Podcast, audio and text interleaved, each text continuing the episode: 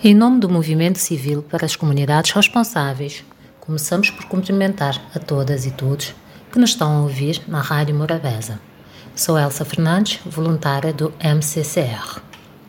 A sarna, para muitos, é uma doença misteriosa e temida. Na realidade, é tratável com relativa facilidade, dependendo do tipo. É causada por ácaros, seres microscópicos que são parentes das aranhas. Há diferentes tipos de ácaros. Alguns preferem apenas os seres humanos e outros procuram os cães ou os gatos.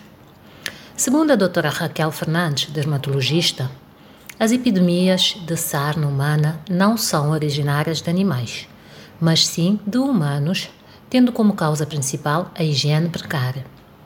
Hoje vamos falar da sarna canina. A sarna canina pode ser escabiose, chamada também de sarna sarctópica ou sarna demodésica. Vejamos primeiro a sarna sarctópica, sarctópica, que é contagiosa entre cães.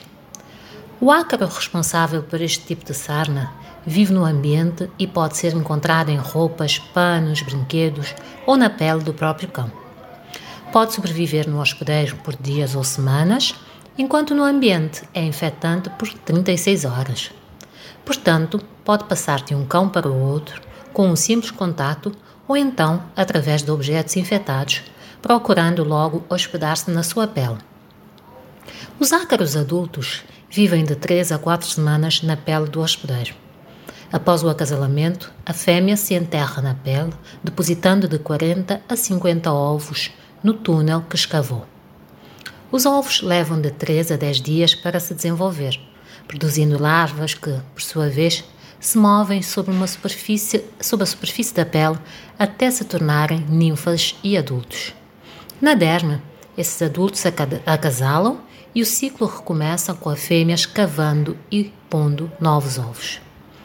Outro tipo de sarna é a sarna demodésica, ou também chamada sarna negra causada pelo ácaro Demodex canis, que vive normalmente na pele dos cães, sem causar problemas, portanto, não é contagioso. Tem o formato de um charuto e passa da pele da mãe para o bebê dias depois do nascimento. Parece inofensivo, mas na realidade é o que causa maiores problemas quando o sistema imunitário do cão fica comprometido devido à debilitação do corpo por falta de cuidados, fome prolongada ou de doenças diversas. Então, os ácaros começam a multiplicar-se e aparecem as lesões na pele que podem cobrir o corpo todo, agravando-se cada vez mais sem tratamento.